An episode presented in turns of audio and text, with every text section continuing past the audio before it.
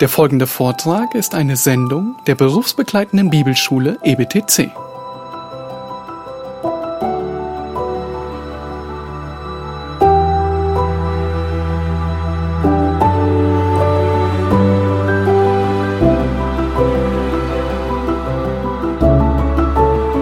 Willkommen. Willkommen zum großartigsten Blockbuster der Weltgeschichte. Und vielleicht denkst du endlich, ich war schon ein ganzes Jahr nicht mehr im Kino, alles hat zu. ähm, was wir heute durchgehen werden, Daniel Kapitel 7, ist unglaublich. Es ist wirklich der großartigste Blockbuster, den die Welt jemals gesehen hat. Und zwar von dem besten Regisseur aller Zeiten. Er hat keine Kosten und Mühen gescheut, uns das zu hinterlassen, was wir sehen werden.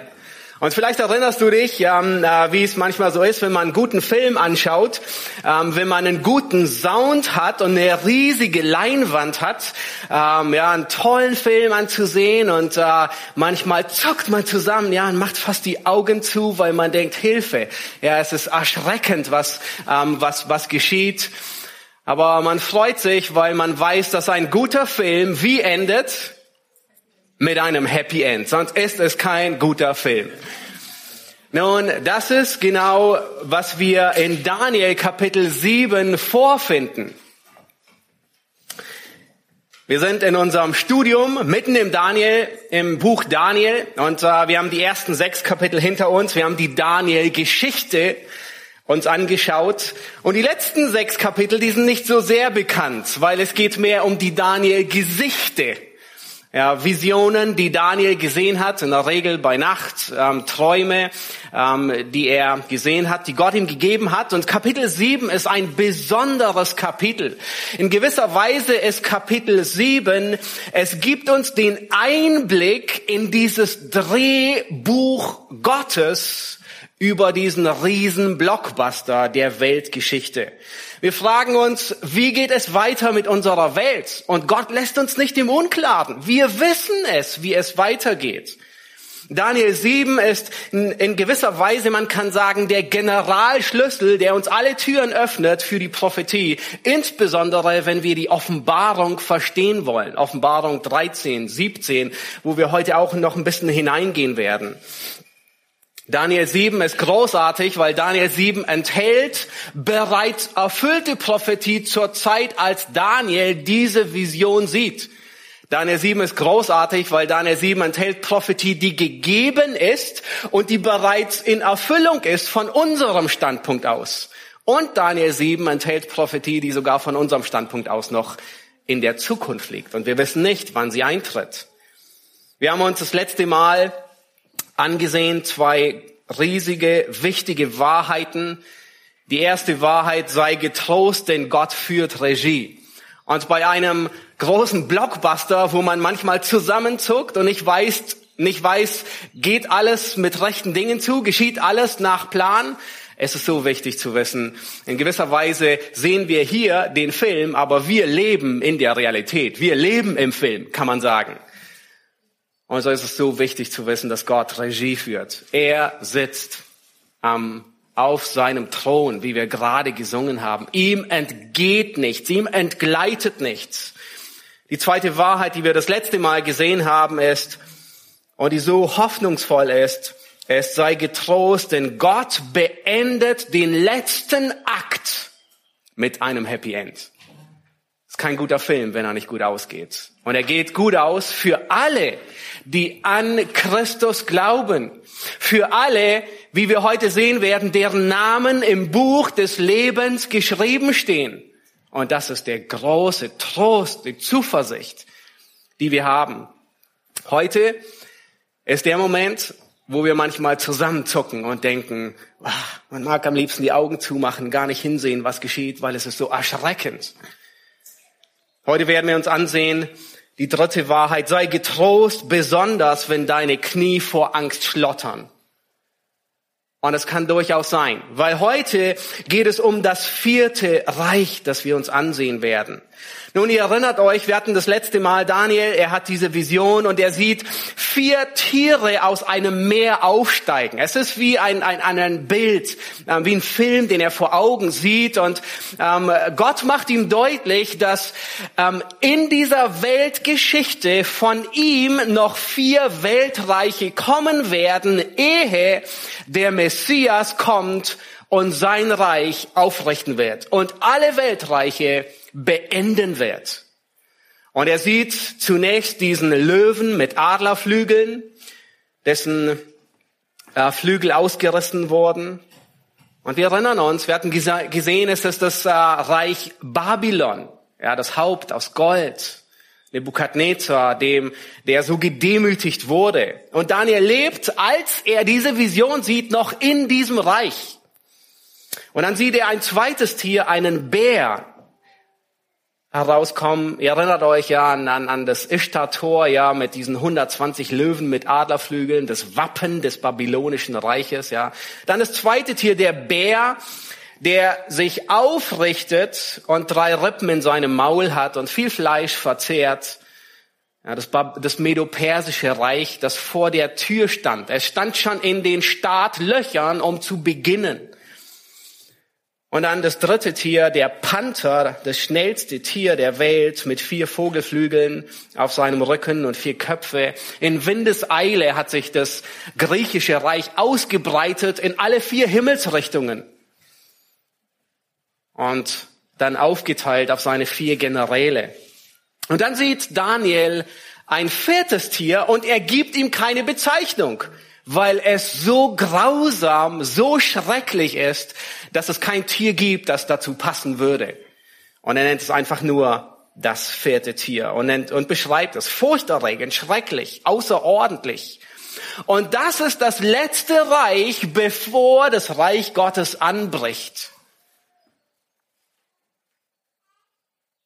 Und um dieses Reich geht es heute. Lass uns den Abschnitt lesen, Daniel Kapitel 7, ab Vers 15 bis Vers 28. Es ist das römische Reich mit einigen Überraschungen, die folgen werden.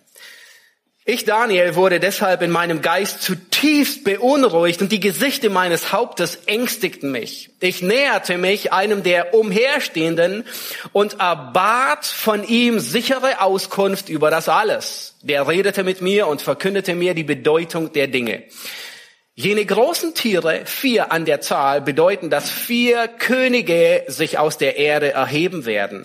Aber die Heiligen des Allerhöchsten werden die Königsherrschaft empfangen und sie werden die Königsherrschaft bis in Ewigkeit beibehalten. Ja, wirklich, bis in alle Ewigkeit. Hierauf wünschte ich sichere Auskunft über das vierte Tier, das sich von allen anderen unterschied das so furchterregend war und eiserne Zähne und eherne Klauen hatte, das fraß und zermalmte und das Übrige mit seinen Füßen zertrat. Auch über die zehn Hörner auf seinem Kopf und über das andere Horn, das emporstieg und vor dem drei ausfielen, nämlich jenes Horn, welches Augen hatte und ein Maul, das große Dinge redete und das so viel größer aussah als, eine, als seine Gefährten.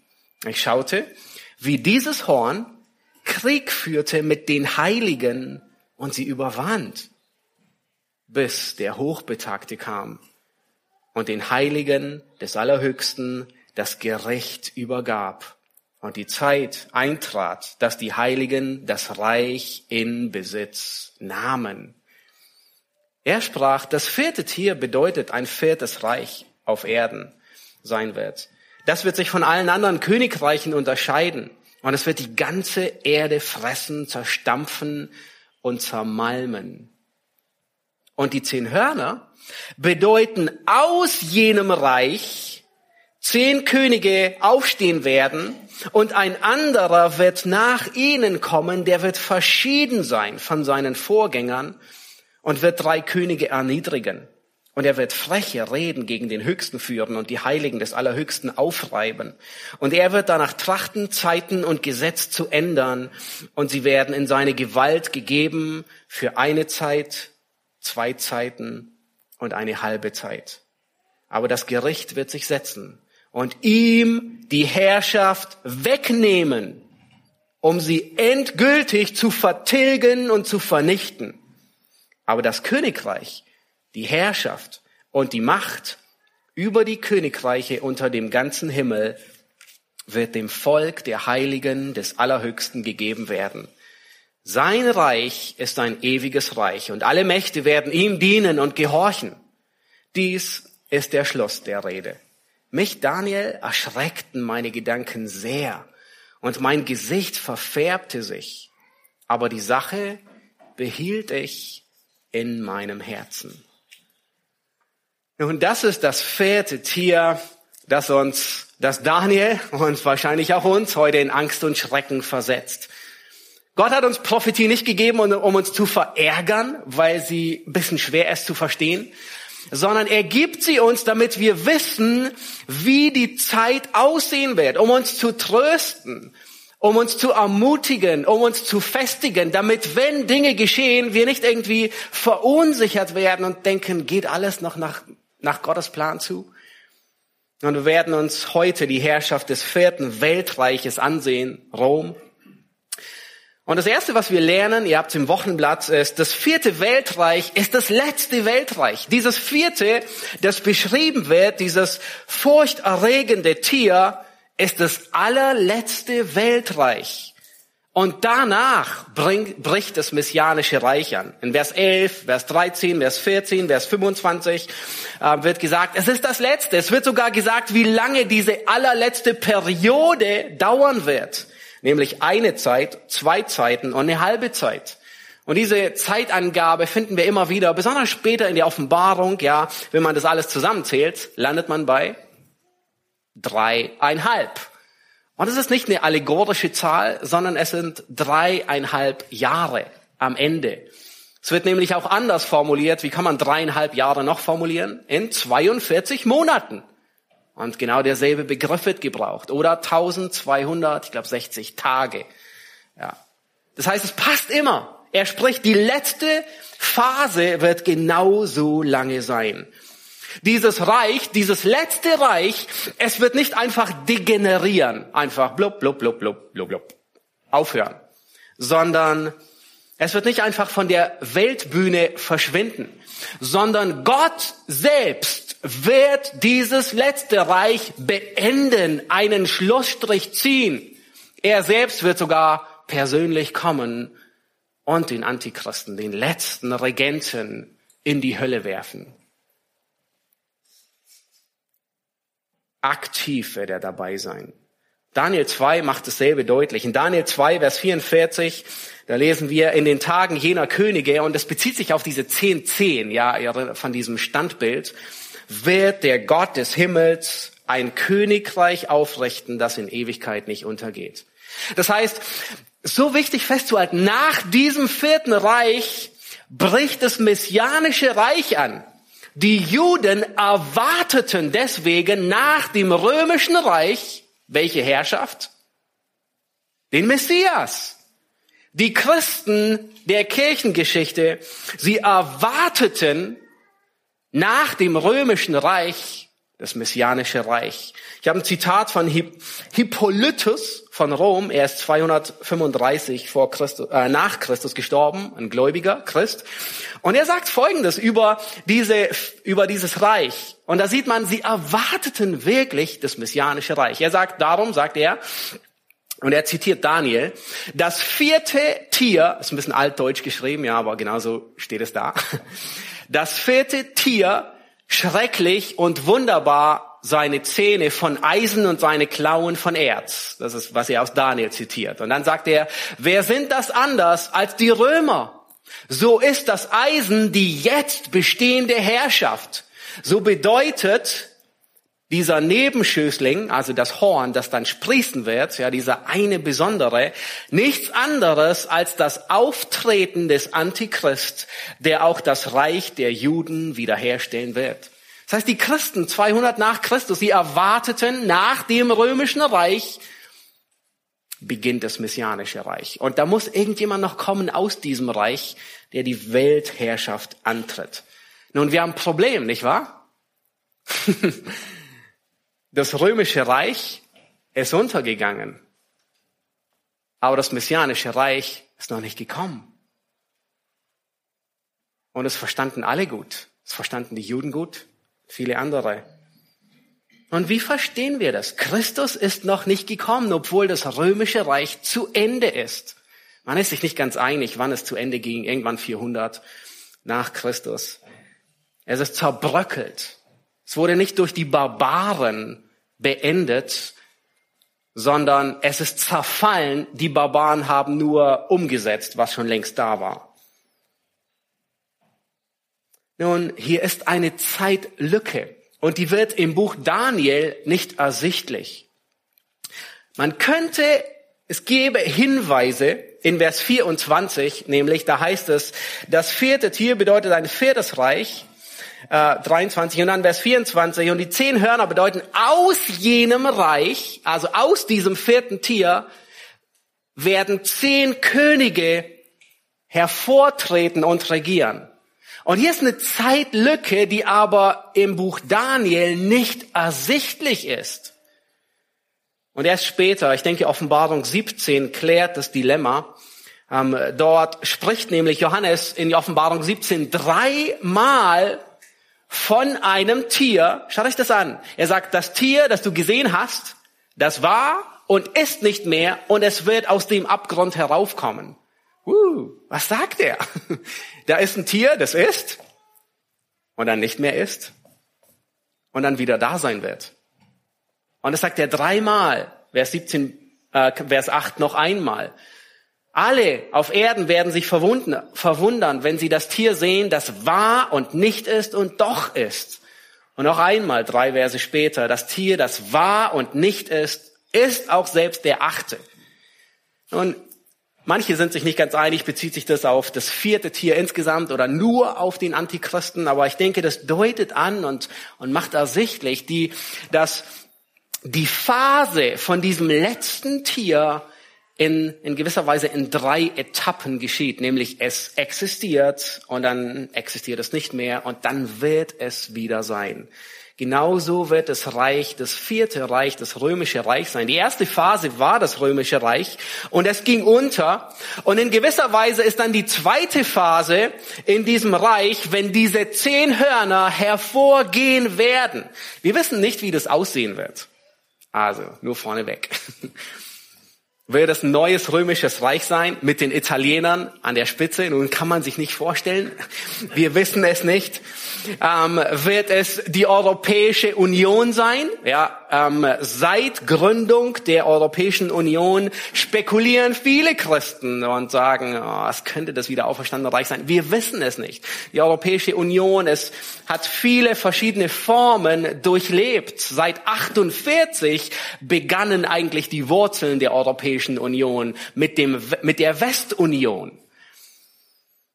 Wir wissen es nicht, wie es sein wird. Und alles, ähm, was wir sagen, ist Spekulation weil wir es nicht wissen. Wir wissen nicht, wie es aussehen wird. Aber die Hauptsache ist, dass offensichtlich sind so viele Parallelen da zwischen dem römischen Reich und dem Reich, das kommen wird, dass es in den Augen Gottes wie ein einziges Weltreich angesehen wird. Und offensichtlich ist beachtenswert, dass auf der ganzen Welt am Ende ein Trend da sein wird, zu politischen, zu militärischen und zu wirtschaftlichen Bündnissen, um gegenseitig Nutzen zu haben. Sehr interessant, las gestern Nachmittag noch ähm, in dem Buch von Francis Schäfer über ähm, das, das römische Reich, ähm, wie sollen wir denn leben, ähm, oder wie, nee, wie können wir den leben, äh, bei Bethanien erschienen, ein unglaublich gutes Buch. Und er bezeichnet das römische Reich als den Ursprung des Abendlandes. Und wir werden heute einige Dinge sehen und denken, oh Mann, wir haben so viele in unserer Gesellschaft, in unserer Politik, in unserem ganzen westlichen Denken sind so viele Wurzeln, die alle zurückgehen auf das römische Reich. Unser politisches Regierungssystem, es ist ein Großteil vom römischen Reich. Wie wir als Gesellschaft agieren, wie wir Handel treiben und wirtschaften, ist ein Großteil vom römischen Reich. Sehr spannend, ähm, gewisse Parallelen zu sehen. Nun, ihr seht, und das ist ähm, ein, ein Prinzip im Wochenblatt, das zweite Prinzip, ja. Wie legen wir Prophetie aus? Ja, Prophetie gibt uns das große Bild, aber es nennt nicht jedes allerkleinste Detail und jede Ecke, jede Weggabelung, jede Biegung der Weltgeschichte. Es können Zeitintervalle dazwischen sein. Und das wissen wir, es gab Zeitintervalle, ähm, Bibeltexte, die davon sprechen, dass der Messias kommt. Und im selben Vers wird darauf Bezug genommen, wo er eigentlich erst zukünftig wiederkommt. Ja, ein Zeitintervall, das nicht sichtbar ist im Vorfeld. Und erst im Verlauf der Zeit sieht man, dass erst mit Erfüllung der Prophetie, oh, da muss eine Lücke sein, die aber nicht so explizit drin steht. Die zweite Wahrheit, die wir uns ansehen über dieses Reich ist, das vierte Weltreich besteht aus einer Koalition und ist zugleich global. Nun schaut euch Vers 23 an. Vers 23 sagt, das Tier bedeutet ein viertes Reich und dann heißt es, es wird die ganze Erde fressen. In gewisser Weise ist die Herrschaft, die noch kommt, von diesem einen Antichristen, der noch aussteht, es ist eine globale Herrschaft. Das bedeutet, es gibt kein Entrennen. Du kannst dich nirgends verstecken auf dieser Welt. In keinem Land der Welt, auf keiner Insel der Welt, auf keinem Kontinent der Welt, in keiner Höhle der Welt. Es ist ein globales Reich. Und gleichzeitig ist es eine Koalition aus mehreren Königen, aus diesen zehn Königen, die da sein werden.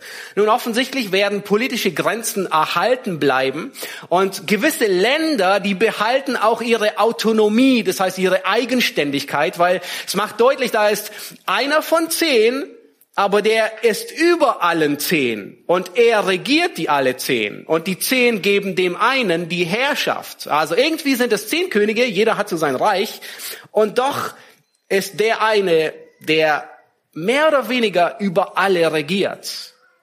Alle werden freiwillig ihre Herrschaft abtreten, bis auf drei. Drei werden sie nicht freiwillig abtreten, die werden gezwungen. Und der Text, unser Text sagt uns, Vers 7, 8, 20 und 24, drei Könige tun es nicht. Und wisst ihr, was mit ihnen geschieht? Die werden ausgerissen. Die werden, in anderen Worten, ähm, Vers 20, erniedrigt, das heißt entmachtet. Das heißt ausgetauscht. Wir wissen nicht, ob es einfach so ist wie jetzt gerade, wo ein Richter ausgetauscht wird oder so, oder ob sie hingerichtet werden, wie auch immer. Sie werden ausgetauscht. Drei wollen ihre Herrschaft nicht abgeben und das Tier sorgt dafür, dass jemand anders an ihre Stelle kommt. In Offenbarung 17, Vers 12 bis 13, da wird diese Koalition beschrieben. Und zwar heißt es, und die zehn Hörner, die du gesehen hast, merkt ihr, Offenbarung und Daniel, alle sprechen denselben Text, ja. Offenbarung zitiert nie Daniel. Nie. Aber es ist voll von Daniel. Ja. Derselbe Wortlaut, dieselben Metaphern, dieselben, es, es spricht von demselben Ereignis. Die zehn Hörner, die du gesehen hast, sind zehn Könige. Nun Regenten, Herrscher über gewisse Länder, die noch kein Reich empfangen haben, aber sie erlangen Macht wie Könige für eine Stunde. Also nicht eine Sinne von eine Stunde, eine Stunde, sondern für eine Zeitperiode zusammen mit dem Tier. Diese haben einen einmütigen Sinn und sie übergeben ihre Macht und Herrschaft dem Tier. Das ist eine Koalition und dennoch global. Die dritte Wahrheit, die wir ähm, über dieses vierte Weltreich ansehen, und das ist, äh, das ist das, was so erschreckend ist, ist, das vierte Weltreich, es herrscht rücksichtslos und totalitär. Nun, schaut euch Vers 19 an, wie es dort beschrieben wird. Schaut ihr das vierte Tier und dann heißt es, ganz anders wie das babylonische, das medopersische und das griechische Reich. Es ist furchterregend, eiserne Zähne, eherne Klauen. Es fraß und zermalmte und das Übrige zertrat es mit den Füßen. Es ist eine grausame Herrschaft. Und das war bereits Rom schon. Rom war ein grausames Reich. Nun, heute neigt man dazu, so alte Reiche zu glorifizieren. Ja, nur das Gute zu sehen, ja, tolle Filme über das Römische Reich oder was auch immer zu machen, ja. Und das kennen wir von anderen Kulturen. Die Maya-Kultur, ja, kennen wir auch, ja, wo man, wo man eine Kultur so glorifiziert. Und letztens hörte oder las ich einen Bericht, ähm, wo die überraschenderweise deutlich gemacht haben, dass es eine fürchterlich grausame Kultur war, die Menschen geopfert haben ja, aber das vergisst man. Und das römische Reich, es war grausam. Woran merkt man das? Wird besonders daran deutlich, ähm, wie ihr Fernsehen am Abend ausgesehen hat. Und zwar war das in der Arena in Rom. Und sie haben es nicht ähm, über Public Viewing übertragen und über Livestream, aber ähm, es wird deutlich, was sie gemacht haben, wie grausam es war. Christen wurden den Löwen zum Fraß vorgeworfen. Clemens von Rom, ebenfalls ein Märtyrer, er berichtet, dass Christinnen an die Hörner von Stieren gefesselt wurden und in die Arena geschickt würden, wo sie den Märtyrertod starben. Christen, sie brannten als lebendige Fackeln im Garten von Nero. Es gab Gladiatorenkämpfe, wo einfach genossen wurde, wie der eine den anderen abmetzelt. Das römische Reich war ein fürchterliches Reich. Staatsfeinde, sie wurden gekreuzigt. Staatsfeinde wurden mit aller Härte bestraft, damit der Pax Romana, der römische Friede, erhalten bleibt. Ihr erinnert euch an Apostelgeschichte 19, ich war, wo ähm, so ein Tumult war in Ephesus und die Aufseher der Stadt, sie haben Angst und sagen, wir können diesen Tumult, der wegen Paulus war, ähm, weil er, ähm, äh, weil, weil es um Götzendienst ging und die Dia äh, Diana, der Artemis, und sie sagen, wir können diesen Tumult nicht rechtfertigen, wenn die Obersten hören, wir sind in großer Gefahr als Stadt, weil Rom hat mit aller Härte jeden Aufstand niedergeschlagen. Das wird insbesondere 70 nach Christus deutlich, als sie den ganzen Tempelberg in Flammen setzten, Menschen wirklich auf grausame Weise umbrachten, den Tempel vernichteten. Die Herrschaft des vierten Tieres ist totalitär. Nun, was bedeutet totalitär? Ja, das ist so ein Wort, das kennen wir heute fast gar nicht mehr. Es wird ähm, ähm, mittlerweile taucht's immer mehr ein bisschen auf, aber was bedeutet es? Totalitär bedeutet, dass eine politische Herrschaft die Bürger vollkommen unterwirft. Und zwar ein solcher Staat, er versucht alle Bereiche des Lebens zu kontrollieren. Alles politische, gesellschaftliche und das kulturelle Leben. Er versucht Beruf, Familie, Erziehung, Freizeit, einfach alles zu dominieren und zu beeinflussen und die totale Macht darüber auszuüben. Und es wird mit Gewalt reglementiert. Dieses System, ein totalitäres System, lässt keine anderen Meinungen zu. Nun, wird es Pressefreiheit geben in einem totalitären System? Sehr wahrscheinlich nicht. Aber das kennen wir schon aus anderen Systemen. Im Mittelalter gab es keine Pressefreiheit. Im Nationalsozialismus gab es keine Pressefreiheit.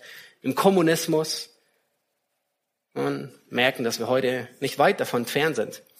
Wisst ihr, was es geben wird? Meinungsfreiheit. Meinungsfreiheit wird es weiterhin geben. Aber wisst ihr, wie die Meinungsfreiheit dann aussieht? Dass nur noch eine Meinung frei ist.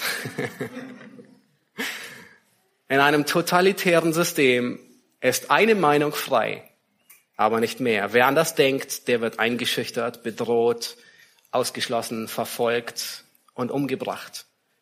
Nun lass uns sehen, wie dieses, wie dieses totalitäre System aussehen wird. Und ich möchte mit euch Offenbarung 13, das ganze Kapitel durchgehen. Ähm, es sind nur 18 Verse. Keine Angst, ähm, äh, ähm, äh, es ist sehr spannend. Es ist wirklich wie ein Blockbuster.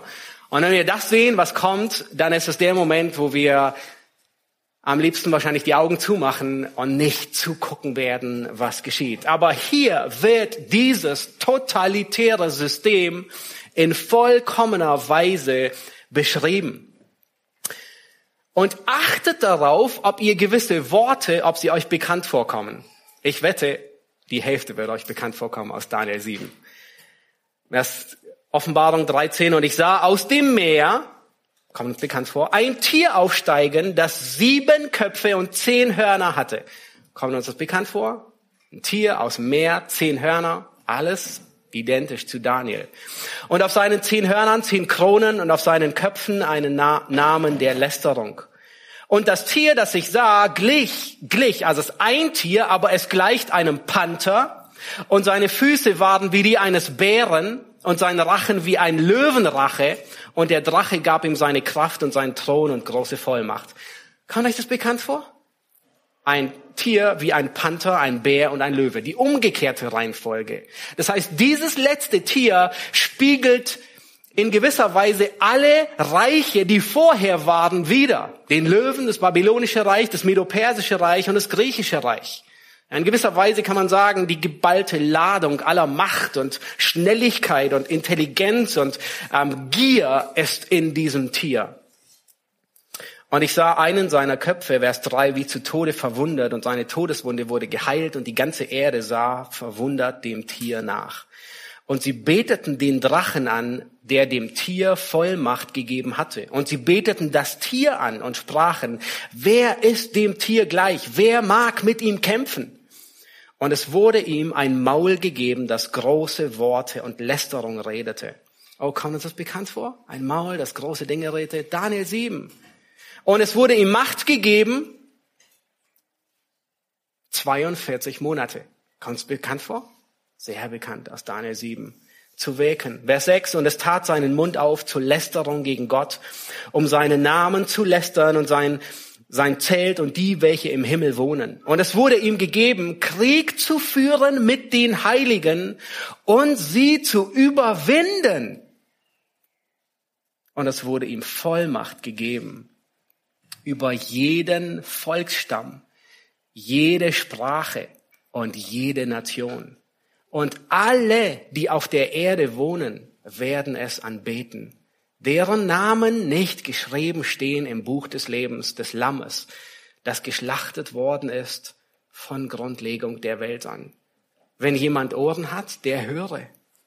Wenn jemand in Gefangenschaft führt, so geht er in die Gefangenschaft. Wenn jemand mit dem Schwert tötet, so soll er durch Schwert getötet werden. Hier ist das standhafte Ausharren und der Glaube der Heiligen. Und ich sah ein anderes Tier. Nun, das ist der falsche Prophet, ja, der später noch in der Offenbarung auftaucht. Er wird auch so benannt, falsches Tier, aus der Erde aufsteigen und es hatte zwei Hörner gleich einem Lamm und redete wie ein Drache. Und dieser falsche Prophet, das zweite Tier, es übt alle Vollmacht des ersten Tieres aus vor dessen Augen und bringt die Erde und alle, die auf ihr wohnen, dazu, dass sie das erste Tier, also das, was da war, den Antichristen, anbeten, dessen Todeswunde geheilt wurde. Und es, das erste Tier, tut große Zeichen, so dass es sogar Feuer vom Himmel auf die Erde herabfallen lässt vor den Menschen. Und es verführt die, welche auf der Erde wohnen, durch die Zeichen, die vor dem Tier zu tun ihm gegeben sind. Und es sagt denen, die auf der Erde wohnen, dass sie dem Tier, das die Wunde von dem Schwert hat und am Leben geblieben ist, ein Bild machen sollen. Und es wurde ihm gegeben, dem Bild des Tieres einen Geist zu verleihen, so dass das Bild des Tieres sogar redete und bewegte, dass alle getötet wurden, die das Bild des Tieres nicht anbeten. Und es bewegt, dass allen den Kleinen und den Großen, den Reichen und den Armen, den Freien und den Knechten ein Mahlzeichen gegeben wird auf ihre rechte Hand oder auf ihre Stirn und dass niemand kaufen oder verkaufen kann als nur der, welcher das Mahlzeichen hat oder den Namen des Tieres oder die Zahl seines Namens. Hier ist die Weisheit. Wer das Verständnis hat, der berechne die Zahl des Tieres, denn es ist die Zahl eines Menschen. Und seine Zahl ist 666. Das ist ein totalitäres Weltreich, das alle Macht ausübt über alle Bereiche, über Familie, über Gesellschaft, über Arbeit, Beruf, Erziehung, Freizeit, über die Kultur, über die Politik, über alles. Und es gibt kein Entrinnen. Das ist, was noch aussteht. Nun, wir sehen hier, und ich, ich glaube, euch ist bewusst geworden, wie viele Parallelen zu Daniel 7 sind, nicht wahr? Also es ist so, als würde man Daniel 7 hier lesen und noch ein paar Notizen dazu, ein paar Ergänzungen. All das steht noch aus. Das kommt noch. Das macht deutlich, und das ist das, das dritte Prinzip für Auslegung von Prophetie, dass Prophetie aufeinander aufbaut. Nun, Daniel hat 400 Jahre vor, 500 Jahre vor Johannes, bevor Johannes die Offenbarung geschrieben hat, das Buch Daniel gegeben. Und die, Offenbar und die Offenbarung, die später kommt, die baut darauf auf. Das heißt, wir müssen immer Prophetie mit Prophetie vergleichen. Und lass uns weitergehen und die vierte Wahrheit uns ansehen in unserem Text. Das vierte Weltreich ist immens antichristlich. Zurück in Daniel 7, unser Text sagt in Vers 21, dass dieses Horn, ja, der Antichrist, das Tier, das wir vorhin auch in Offenbarung gesehen haben, Krieg führt mit den Heiligen und sie überwindet. Und in Vers 25, da heißt es, es redet freche Reden gegen den Höchsten. Das heißt, es lästert Gott und es wird die Heiligen aufreiben. Es wird Zeiten und Gesetz ändern. Und das kleine Horn hier ist niemand anders als der Antichrist, der noch kommen wird, der Gott lästert. Und er wird sich sogar als Gott ausgeben und die Anbetung einfordern. Das haben wir gerade in der Offenbarung gesehen. Und alle, alle werden ihn anbeten, die nicht im Buch des Lebens geschrieben stehen. Nun wisst ihr, was Satan wollte? Das wollte er schon immer. Seit Anfang an. Was wollte er sein? Er wollte Gott sein. Er wollte der sein, der angebetet wird. Er wollte schon immer derjenige sein, der alle Macht hat über alle Völker, über alle Stämme und über alle Sprachen. Allerdings, wenn wir das lesen, was hier geschieht, wo er wirklich in vollem Maße die Herrschaft hat, ist seine Herrschaft nicht sehr großartig. Es ist die Herrschaft, wo niemand eigentlich in, drin leben will. Seine Herrschaft ist der Inbegriff der Boshaftigkeit. Angst, diese Zeit ist geprägt von Hass, von Angst, von Mord, von Grausamkeit, von Unterdrückung, von Krieg. Und Gottes Herrschaft ist ganz anders. Die schließt sich dann an.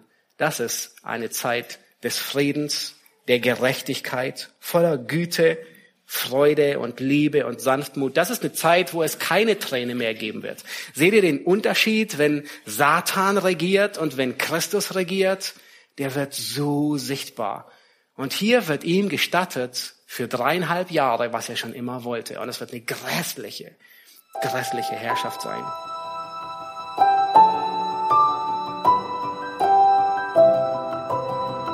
Diese Sendung war von der berufsbegleitenden Bibelschule EBTC. Unser Ziel ist, Jünger fürs Leben zuzurüsten, um der Gemeinde Christi zu dienen. Weitere Beiträge, Bücher und Informationen findest du auf ebtc.org.